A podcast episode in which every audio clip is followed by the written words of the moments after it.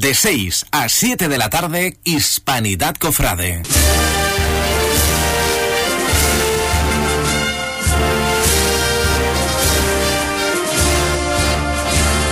Escucha en Hispanidad de Radio, Hispanidad Cofrade.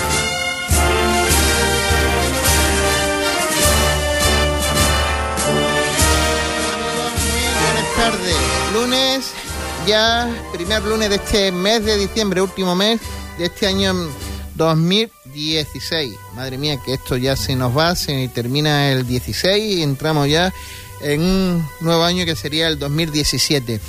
Quiero dar las gracias a todo el mundo, a todas las personas que el pasado programa, el fin, el, pasado programa de, dedicado al especial de, de las eh, bandas, pues ha tenido una aceptación muy, muy, muy buena. A todos ustedes, pues sin duda, daros las gracias y la verdad por confiar en nosotros. Vamos a ir adelantando hoy el programa Cositas. Vamos a tener, eh, vamos a adelantar, como te decía, eh, vamos a tener varios hermanos mayores. Eh, la charla que dio Antonio Santiago el pasado, el pasado sábado, viernes en la casa, en la caja rural. Pero vamos a dejar la, la la agenda y nos vamos a ir directamente a hablar con Gracia González, que es la hermana mayor en funciones de la Purísima Concepción. Gracias, buenas tardes. Hola, buenas tardes, Cipri. ¿Qué tal? Bien, ¿y tú cómo estás? Cuéntame. Pues nada, ya estamos a las puertas, así que ahora con los nervios típicos de los preparativos. Pero bien, ahí vamos. Ahí vamos. Bueno, que se siente, eh, aparte de los nervios, para, para ti que está en funciones tiene que ser un, una papeleta, no gorda, pero sí, sí con una responsabilidad mayor. Bueno, más o menos como todos los años, porque nosotros desde que empezamos esto somos una piña, Sí. entonces vamos todos a una. Entonces, aunque antes fuera teniente hermano mayor o cuando he sido diputado mayor de gobierno, aquí todo lo hacemos entre todos, todos nos todos. ayudamos y entonces, tanto para lo bueno como para lo malo es compartido. Entonces, bueno, tanto la responsabilidad como la satisfacción es compartida y nada, ya pues deseando que pues que ya está acabando la novena, acaba mañana y ya pues función el miércoles y, y deseando que llegue el día 8 a las 5 de la tarde para ver salir a la Virgen. Eso es lo que te, eh, lo que te quería comentar a continuación. La novena ya has dicho que, que termina hoy, ¿no? O mañana. Termina mañana. Mañana, la mañana. novena empezó el lunes Y termina y, mañana. Y termina mañana. ¿Con para cuánto- así dejar el... Sí, dime. ¿Con cuántos sacerdotes habéis contado para esta novena? Pues cada día predica un, ha predicado un sacerdote o diácono. Mm. En la confesión contamos con cuatro, entre diáconos, dos diáconos y dos sacerdotes, Mm. y después hemos contado con sacerdotes de otras parroquias y, y otros diáconos. Entonces cada día predica uno y la función eh, siempre pues es a cargo de don Diego, del párroco.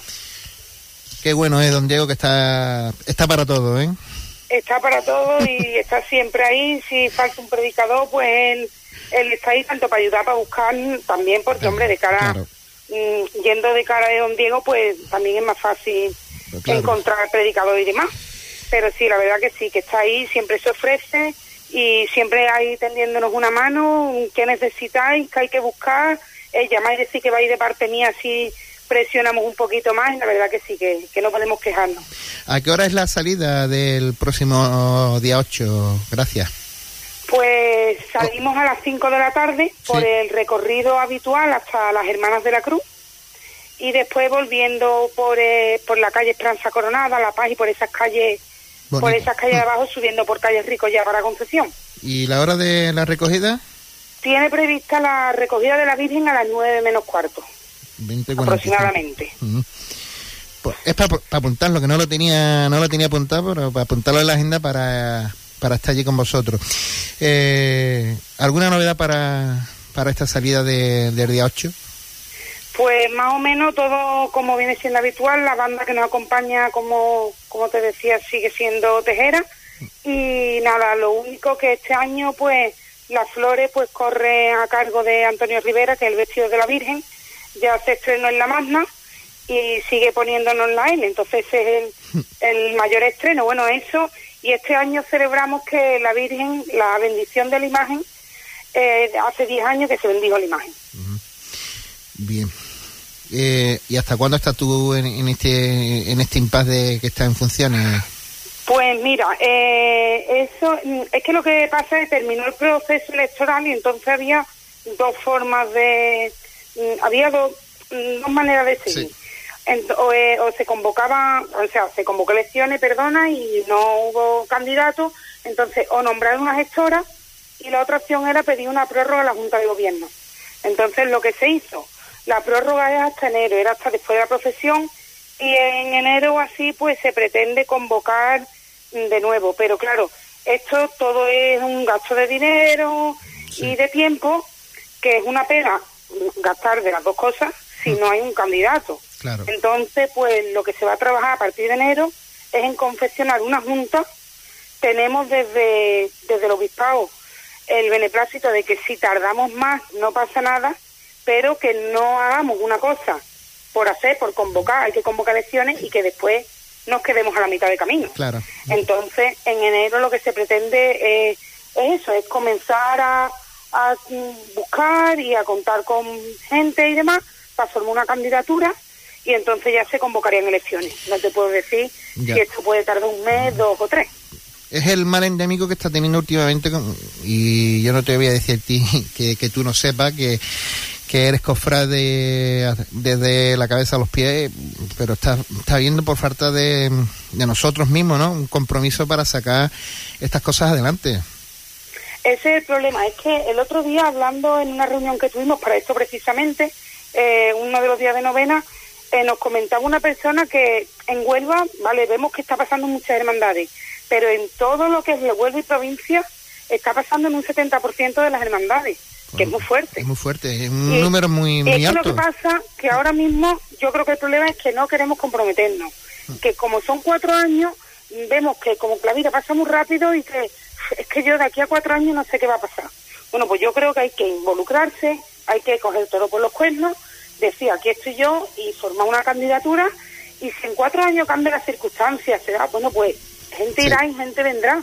Claro. Pero si nadie se echa para adelante, una gestora está bien, porque una gestora gestiona bien la hermandad. Mm.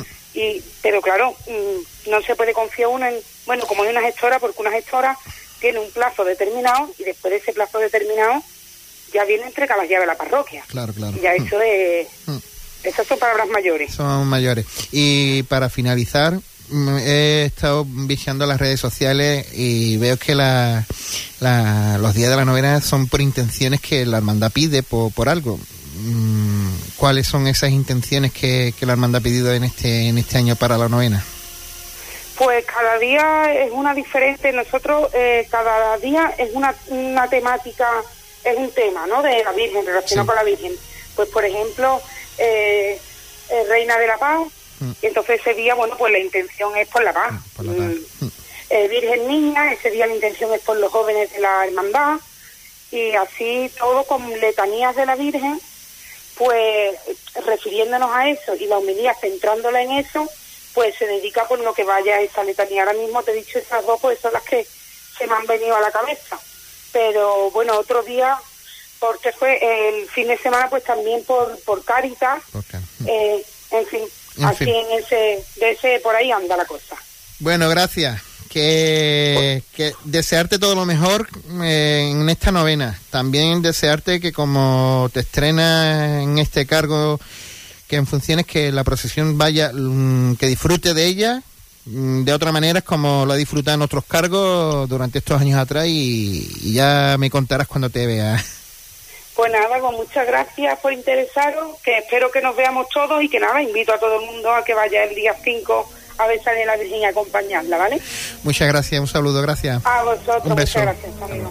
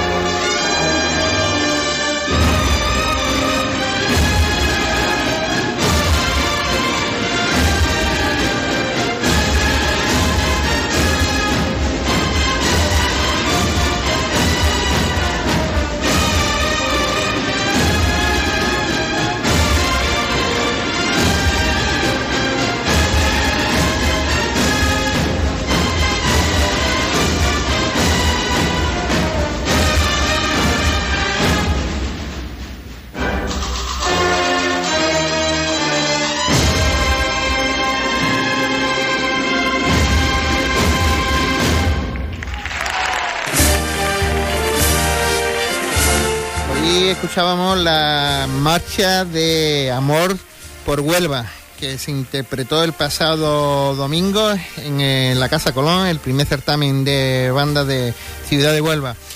Eh, y la verdad es que en, esta situación tengo que decir que de agradecido sea bien nacido y también la marcha no se pudo escuchar casi, casi entera, pues hoy la hemos dejado para el disfrute de todos los oyentes este amor de Huelva, por Huelva que sonó en uno de los estrenos del pasado certamen por parte de la agrupación de la cena. Nosotros ahora vamos a movernos en la agenda cofrade que la tenemos, que la tenemos ya por aquí preparada, que tenemos un fin de semana cargadito de, de música, de, de actos y, y de músicas también.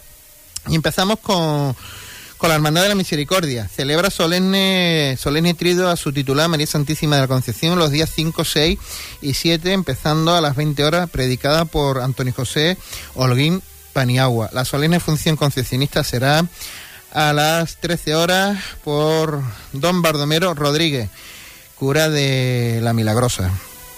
La Hermandad de la Victoria también tendrá la solemne función el día 18 a las 12 horas y el trido del 14 al 17 de diciembre. La Hermandad de la Salud también está en, en, trido del 5 al 7 a partir de las 19.45 con el Santo Rosario. A continuación la Santa Misa que será oficiada por José Antonio Sosa, Sosa y el día 8 a las 10 y 30 de la mañana solemne función presidida por el reverendo José Antonio Sosa. Y a continuación de, la función, por la Virgen de la Salud estará expuesta en mano. La Hermandad del Prendimiento, la Virgen de la Estrella estará en mano. También la Hermandad del Santo Entierro, Soledad de María, estará en mano los días 7 y 8. La Hermandad de la Esperanza también en mano el 7 y el 8 de diciembre la Hermandad de Mutilados Besamano de la Virgen de la Paz los días 7 y 8. En nuestras redes sociales, en arroba hrcofrade, ahí puedes entrar y estará informado de todo lo que sea eh, cuestión a nuestra hermandad de que estén de culto o hayan un acto como besamano, besapié eh, o cualquier historia y cualquier información que nuestras hermandades pongan en las redes sociales, pues nosotros conocemos ecos de, de ello y, y la ponemos. Ahora vamos a pasar a la siguiente entrevista que tenemos ya por aquí, que es José Carlos Castillo, hermano mayor de la, de la Chicofradía de la Oración y de la Vera Cruz. José Carlos, buenas tardes. Buenas tardes, Cipri. ¿Qué tal? ¿Cómo estás? Pues nada, aquí en plena, en plena semana de, de Puente y, de la Constitución de la Inmaculada y pues preparando ya lo que se nos viene con las Navidades. Desde luego. Eh, hay una campaña de juguete que es fantástica por parte de, la oración, ¿eh? sí, sí. Llevamos ya dos semanas recogiendo aquí en la Casa Hermandad eh, juguetes para, bueno, para atender a la parroquia y a la gente del entorno del barrio, pues que no puede contar con ellos. Y bueno, que se va a extender hasta dentro de las dos próximas semanas. Y, una vez eso, pues, pues lo, llevaremos a la parroquia y donde mejor ¿Y a dónde pueden llevarla? Si alguien está eh, escuchando y quiere llevar algún tipo de juguete, a, la Casa Hermandad, me imagino, ¿no? Sí, a la Casa Hermandad, aquí en calle Santa María número uno, eh, en horario de, tarde. Esta semana es un poco complicado por la por lo por el puente y la fiesta. Por el puente y demás, pero el miércoles, como el jueves es fiesta y es la fiesta de Inmaculada, está la procesión el miércoles noche, estaremos por aquí para, para hacer esa recogida y durante la semana que viene también estaremos el jueves para, para recogerla, que será el último día de recogida de estos juguetes. Mm. Uno de los estrenos que para este año 2017, con, con otro que ha habido en, La Magna, es el cambio de, de música, bueno, no de música, de banda, en el paso de palio de Nuestra Señora de los Dolores. Sí, la verdad es que eh, por causas ajenas a, a la hermandad, pues la banda de Mariana del Alcor pues decidió, una vez acordado verbalmente la, la renovación del contrato, pues unilateralmente decidió pues tomar otro otro rumbo por meras cuestiones económicas mm. fue una pena y, bueno a partir de ahí pues empezamos a buscar y, descubrimos la banda del Carmen de, de Carmona que, que viene avalada pues, por una excelente dirección musical unos componentes muy buenos hemos estado escuchándola en en Carmona y creo que cumple con las expectativas que, la hermandad espera, ¿no? ¿Para cuánto tiempo? ¿Para todo lo que te queda de, legislatura? No, en principio hemos, hemos firmado por este año. Como mm. era la primera vez que venimos, hemos firmado por este año con opción de renovar mm. hasta la hasta final de, de, legislatura, incluso dejar un añito un añito más para que por la fecha que creo que van a coincidir las elecciones la próxima, la persona que pueda entrar o la continuidad de lo que se produzca, pues no se encuentre eh, sin contrato en esa semana siguiente. Desde luego. Eh, tras la magna, José Carlos, eh, la remodelación de del olivo creo que ha, dado su, su, efecto. ¿Estaréis contentos con, con, el trabajo que se le ha hecho al olivo? Hombre, está claro que, que bueno, era una, una, una cosa que venía heredada de hacía mucho tiempo, que era magnífica, ¿no? Porque siempre tenía un olivo natural, pues era, era pues lo que se ha llevado. Pero después de ver los últimos años eh, que el tamaño del olivo y demás y, la forma de, colocarlo en el paso podía provocar alguna algún tema de seguridad creímos eh, oportuno como todas las hermandades no, no tiene que ser ley eh, las tradiciones sino buscar y, mejorar con el tiempo no mm. y buscar una opción de seguridad y, hacer un, un, tronco tallado de olivo que portara suficientemente seguridad para colocar las ramas que sí son todas naturales, o sea que, que el olivo lo único que tiene es un soporte que, que no que no se que no se mueve, va fijo al paso igual que cualquier imagen y lo que se le colocan son ramas naturales y, y se le hace la copa la capa del olivo, ¿no? Suerte que pudimos probarlo y, tenerlo para la magna y el resultado ahí está, ¿no? No, de verdad que sí. Eh, yo, yo no, no lo sabía hasta que eh, me han dicho, por el, olivo es de tal y ya verán cómo, cómo se mueve del paso y la verdad es que le ha dado a, esa trasera tan majestuosa que tiene el misterio de la oración, pues ese empaque que, que aún más ese frondoso olivo, que aquí en este estudio hay varios hermanos, bueno, varios que hemos ido por, por olivo varias veces, José Carlos, ¿eh? No, la verdad que siempre lo que había que pensar que el protagonista de, o los protagonistas de, de, del misterio es el, Señor de la Oración en el Huerto y que el olivo estos últimos años y, años anteriores ha sido magnífico, pero quizás que había cobrado un, protagonismo de, de, volumen y demás, que bueno, hay opiniones para todos y hablar, lo que hay que pensar es que, que se haga algo armónico que no perjudique a, a, lo que es su, a lo que por supuesto significa nuestro misterio y que y que bueno ahí tenga una salida digna y que cumpla con las expectativas no solo de los hermanos, sino de, la ciudad en general, ¿no? Y a continuación te quiero preguntar por, por ese acto que está haciendo en Málaga, que con el centenario de, Ortega Bru. Eh, imagino que la Hermandad de la Oración pues habrá participado de una manera con, con este imaginero, con este tallista que, que hizo la imagen del Señor. Sí, estaba claro que desde, desde un principio siempre te da un poco de reparo el, tener que ceder una imagen, ¿no? Una imagen que aunque no sea titular, pero sí es de suficientemente importancia para la hermandad y más a una ciudad pues, porque se encuentra cerca de 400 kilómetros de distancia, ¿no?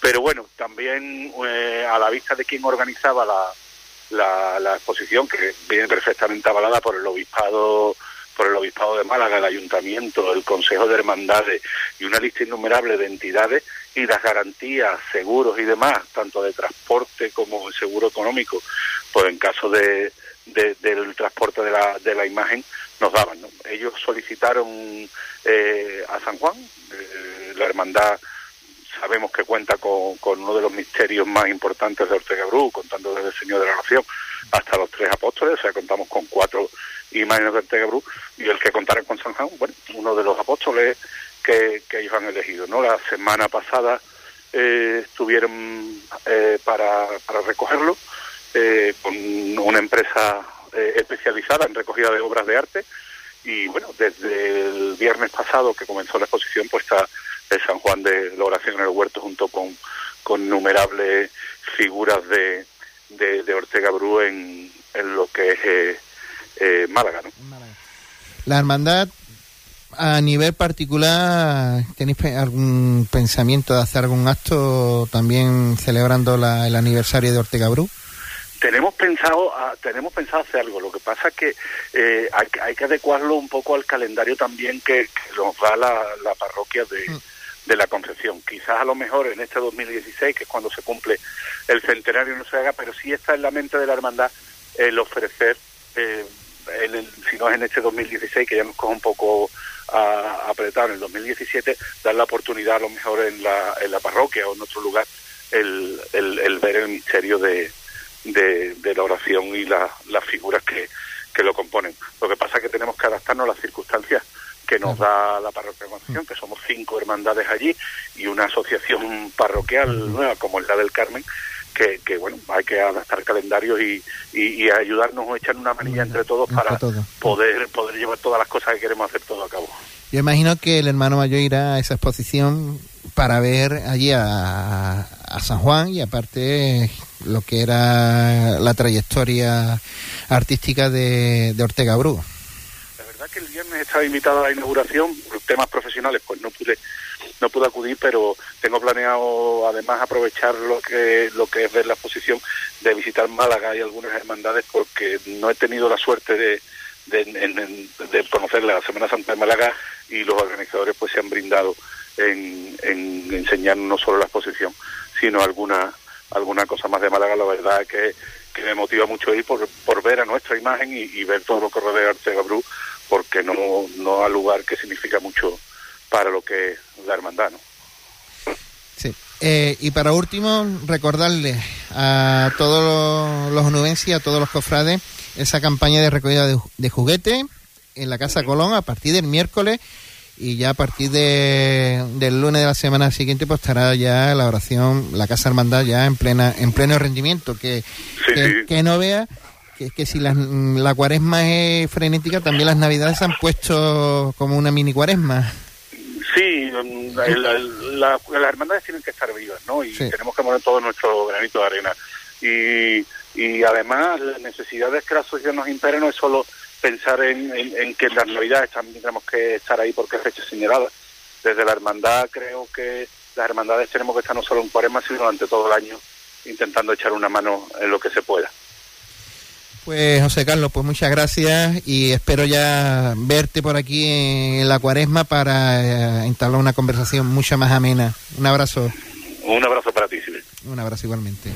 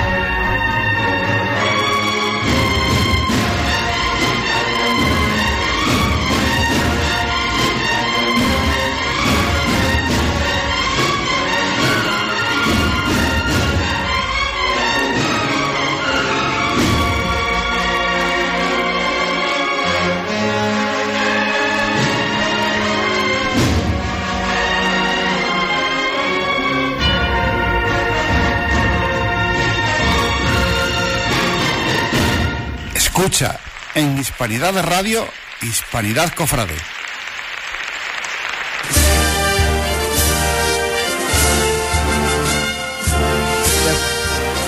Después de haber escuchado esta magnífica interpretación de la banda del Nazareno, de corneta y tambores Nazareno, con Señor de Huelva, vamos a seguir con, con la charla que tuvo el pasado viernes en el Salón de la Caja Rural eh, por parte de la Unión del Santísimo Sacramento, un ciclo cultural que, que tuvo como invitado eh, al señor don Antonio Santiago Capataz de Sevilla. La charla costaba como costaleros portadores del Santísimo. Pues esto es lo que nos decía su, su presidente sobre el ponente que iba a dar la charla es la segunda generación de capataces en su familia. Su padre, Manolo Santiago, es aún hoy el capataz más querido y añorado de todo el elenco de capataces de Sevilla y el auténtico precursor de las cuadrillas de hermanos costaleros, teniendo un rol decisivo en la creación de la primera cuadrilla que procesionó en Sevilla, la de la Hermandad de los Estudiantes allá por el año 1973. También en la familia Santiago, Gonzalo, el pingüino, hermano de Manolo y tío Antonio, fue sin duda el mejor costalero con el que yo he trabajado nunca. La dinastía ya está asegurada, pues Antonio, nieto de Manolo e hijo de Antonio, lleva ya muchos años con su padre al frente de los pasos, primero formándose y luego cumpliendo un destacado papel dentro del equipo. Antonio es capataz en toda la extensión de la palabra, por conocimientos, por técnicas y por saber manejar a la gente de abajo. Antonio está especialmente dotado para esta tarea. Nadie igual como él. Ni domina las distancias con tanta precisión, ni consigue la armonía y elegancia de movimiento que él consigue imprimir a los pasos que me Pero por si todo esto fuera poco, Antonio es cofrade, y ese plus lo distingue y lo sitúa un paso por delante del resto, y le convierte en el mejor y más completo capataz no solo de Sevilla, sino de todos los lugares donde hemos tenido la fortuna de contar con su inestimable magisterio. No voy a enumerar las hermandades y cofradías que le han otorgado su confianza, todos las conocéis y algunos de los que veo en la sala habéis ido a pedirle sitio en una igualdad. Por citar una hermandad de gloria, nombraré a la Reina de todos los santos.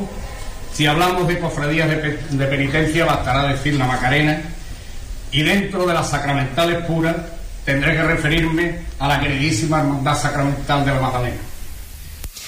Pues eso es lo que nos decía Pepe Miralles de, presidente de la Unión Eucarística sobre el, ponedor, sobre el ponente, don Antonio Santiago Muñoz. A continuación, Antonio Santiago nos esbozaba su, charla y, y nos, nos ponía un poco en la historia de las hermandades sacramentales cuando se fusionaba cuando se fusionaba y cuando se, se erradicaba en los años ya de, del siglo XII o XIII. Pepe me pidió que hablara sobre, bueno, pues sobre las hermandades sacramentales y sobre el tema de los costaleros, ¿no? Es curioso, es curioso esto. Eh, yo, yo, no sé si Pepe llegará a llamarse Miralle Enrique.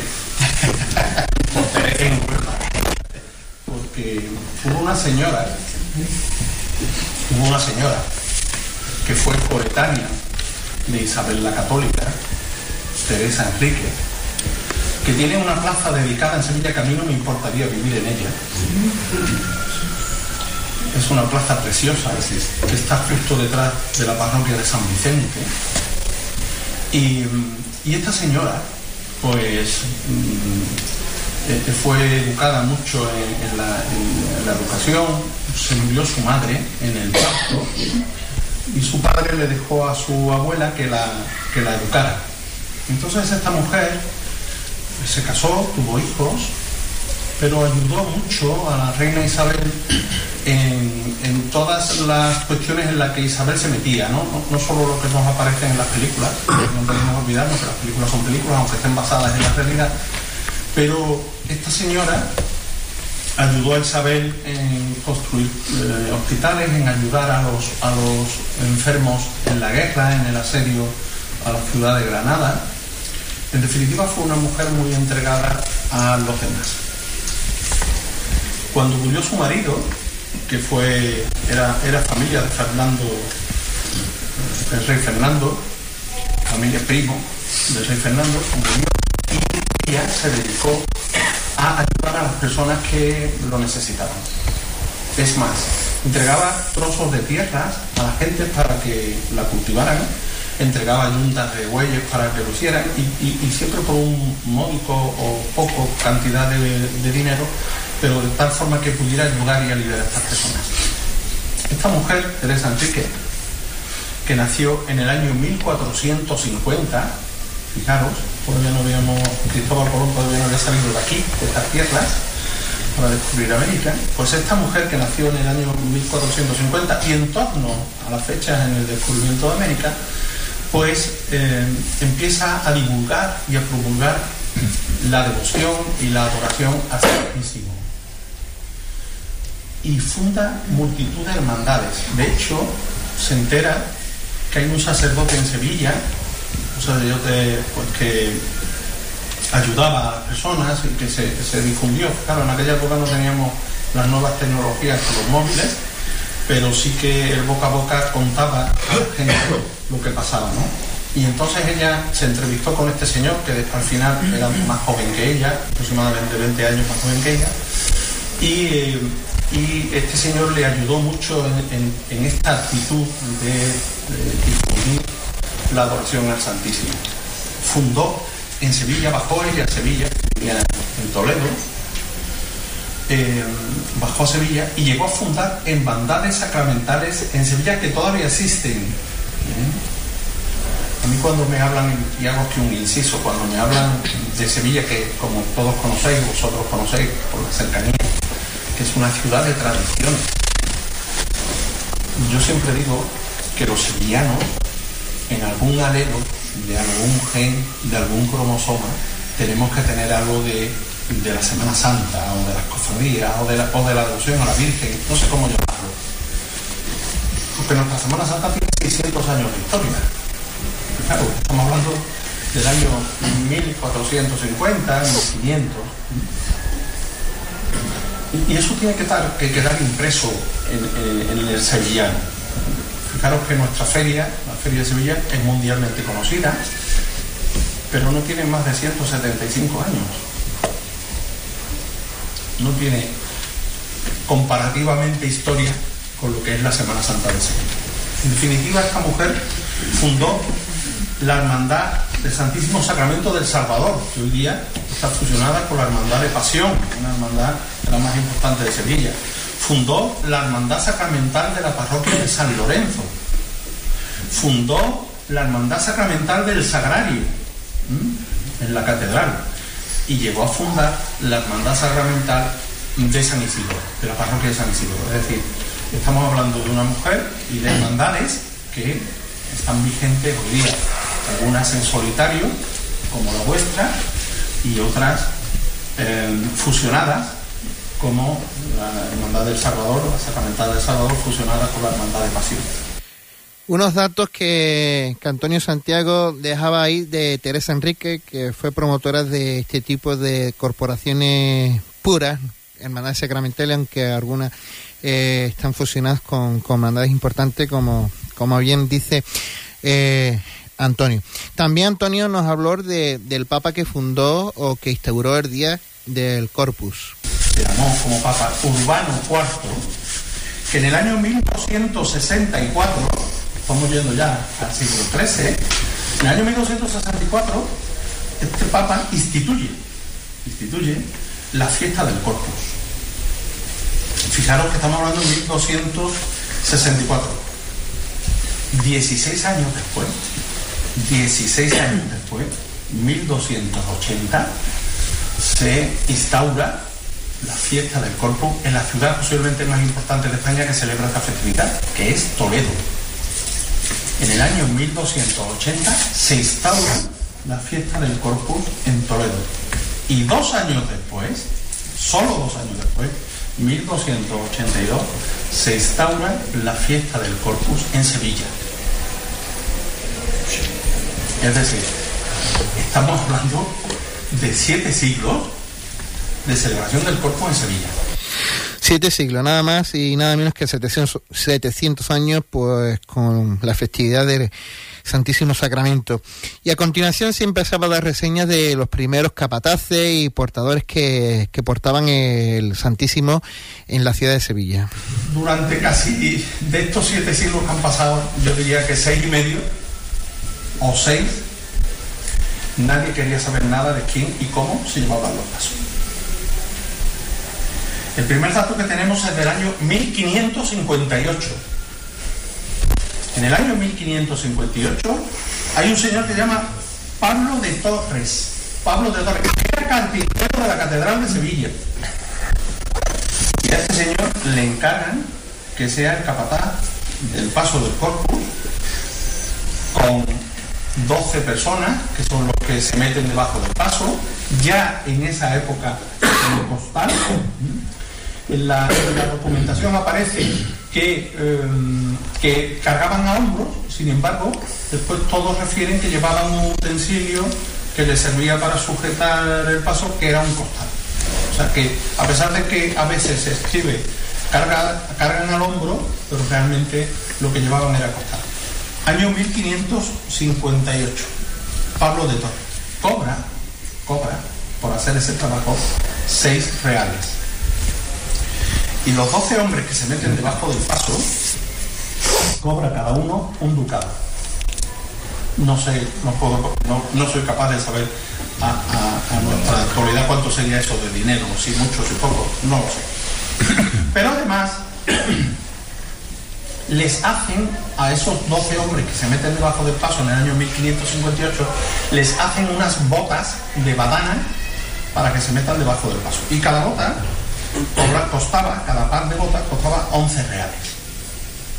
Es decir, que el Cabildo Catedralicio en aquel momento pues se gastó, no sé si mucho o poco, pero se gastó un dinero en estos hombres. Aproximadamente 30 años después, 30 años después, finales del 16, 1590, el capataz es un señor Pedro Sánchez, que no tiene nada que ver con el Pedro Sánchez actual. Se llamaba Pedro Sánchez y ya este hombre lleva dos cuadrillas. Curiosamente, a mí me critican en Sevilla porque llevo mucha gente. Pues este llevó dos cuadrillas y hizo, está escrito, hizo, llegó a hacer cuatro relevos en el recorrido que hacía la procesión del corpus. Estamos hablando 1590. Y los hombres que metió debajo, que eran también 12, cobraban cada uno 15 reales. Es decir, que en 30 años, o en 25 años, la cosa fue subiendo un poco. Yo quiero que, que penséis de esto.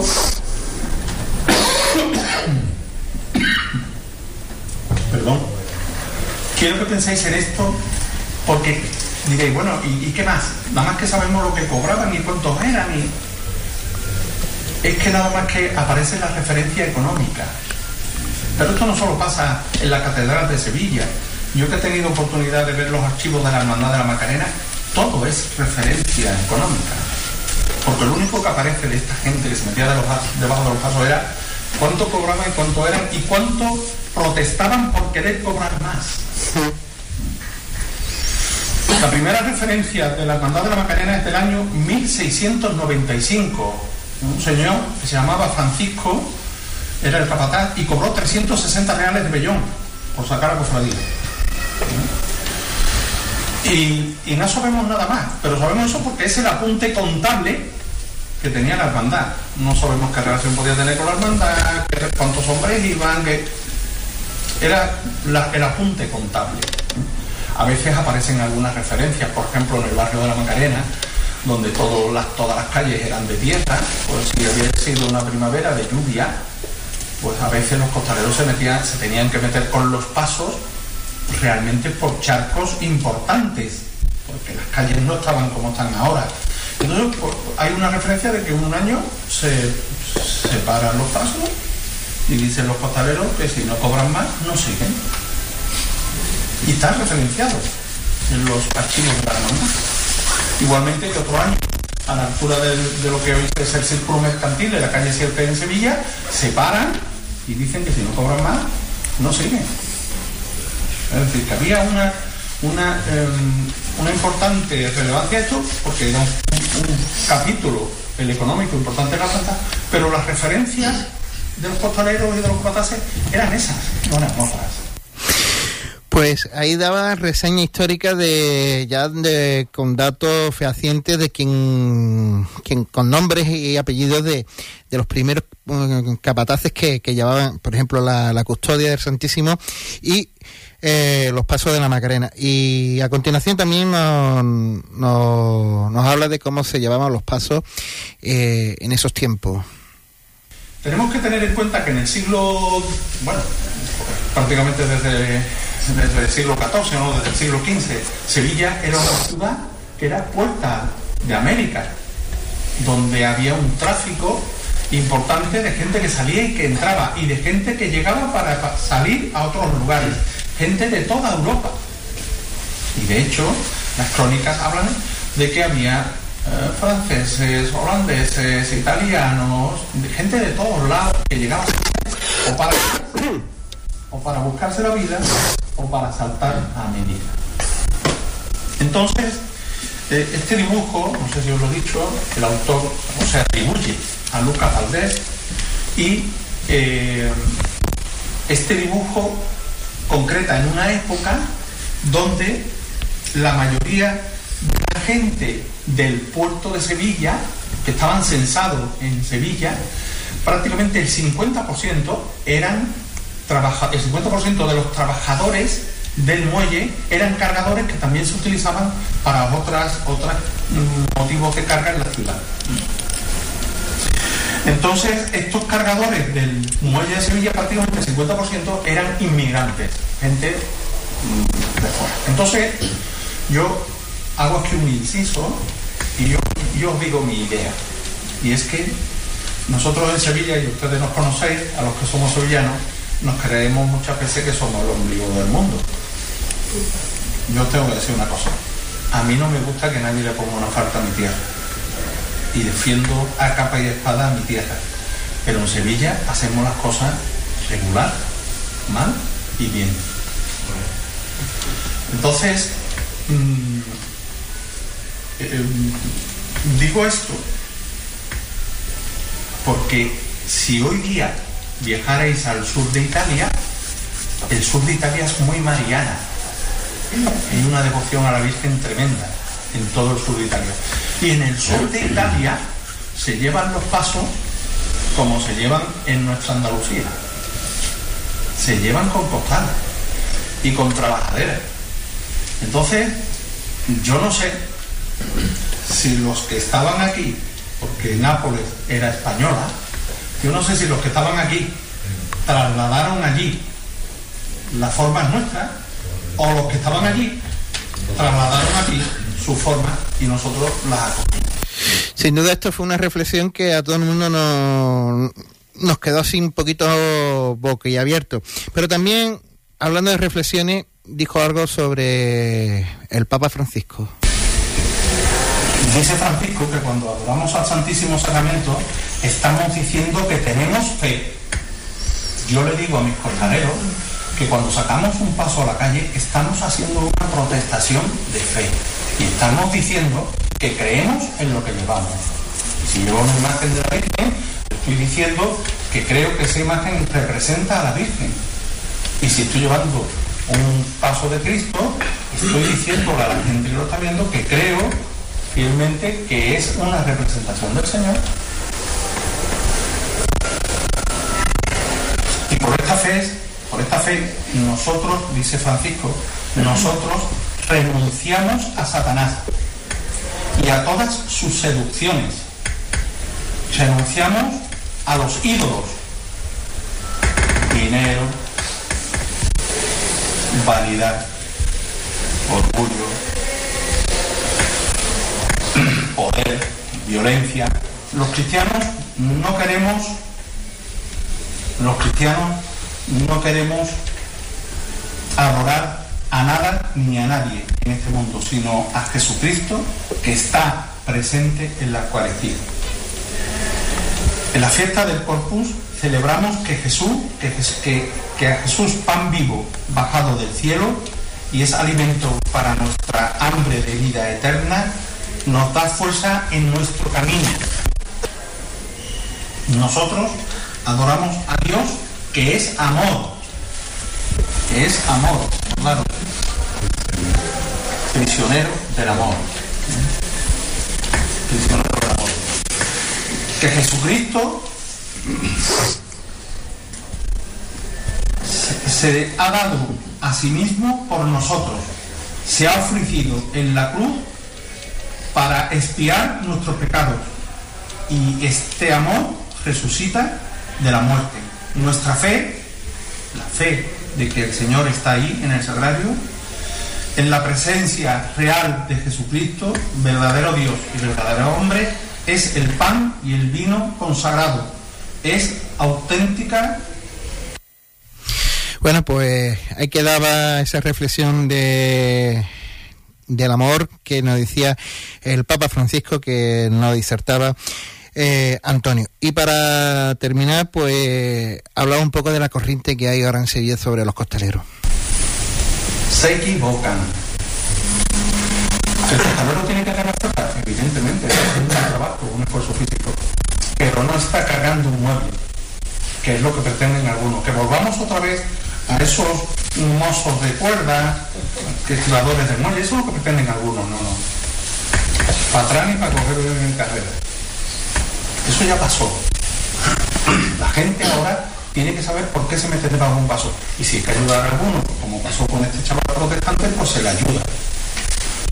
Pero esto no puede ser un trabajo de fuerza. Y los que dicen eso, lo dicen porque no se creen que llevan al Señor y a la Virgen. Eso os lo aseguro. No lo tienen claro. Y como no lo tienen claro, no defienden el ser, el ser mm, instrumentos del Señor y de la Virgen. Por eso no lo defienden. Porque ni ellos mismos se creen instrumentos del Señor y de la Virgen. Entonces yo, mm, lo, digo aquí y lo digo boca llena. Yo soy un defensor del costalero, porque a uno le tiene que gustar meterse debajo de un paso y todo el mundo no sirve para ser costalero, pero desde luego del costalero que cree y que sabe lo que lleva encima. Y si no lo sabe, para eso estamos los demás alrededor, para ayudarle y enseñarle a saber lo que lleva encima. Gente que carga en un paso como si cargan un mueble, como si sacan un saco de garbanzo, eso a mí no me vale. Porque entonces no tiene sentido esto. No tiene sentido. Y, iríamos para atrás. Hemos tenido la suerte, los que estamos aquí, de vivir ese momento de transición de, que, de saber por qué la gente se mete debajo de los pasos. Con esa reflexión pues terminaba la ponencia de, Antonio Santiago, capataz de, Sevilla, que nos hablaba de los costale, costaleros, portadores en el Santísimo. Pues espero que haya gustado el programa de hoy ya el próximo día, el próximo lunes, pues traeremos más cositas, más entrevistas, más reportajes. Tenemos por medio la procesión de la Virgen, que también tendremos algún tipo de documento. Hasta aquí todo. Muchas gracias Juan por eh, los mandos de, de, esta nave y un servidor, pues, eh, da, qué decir, ¿no? Que, que cada día más agradecido. Ya sabes, Besos para ella y abrazos para ellos.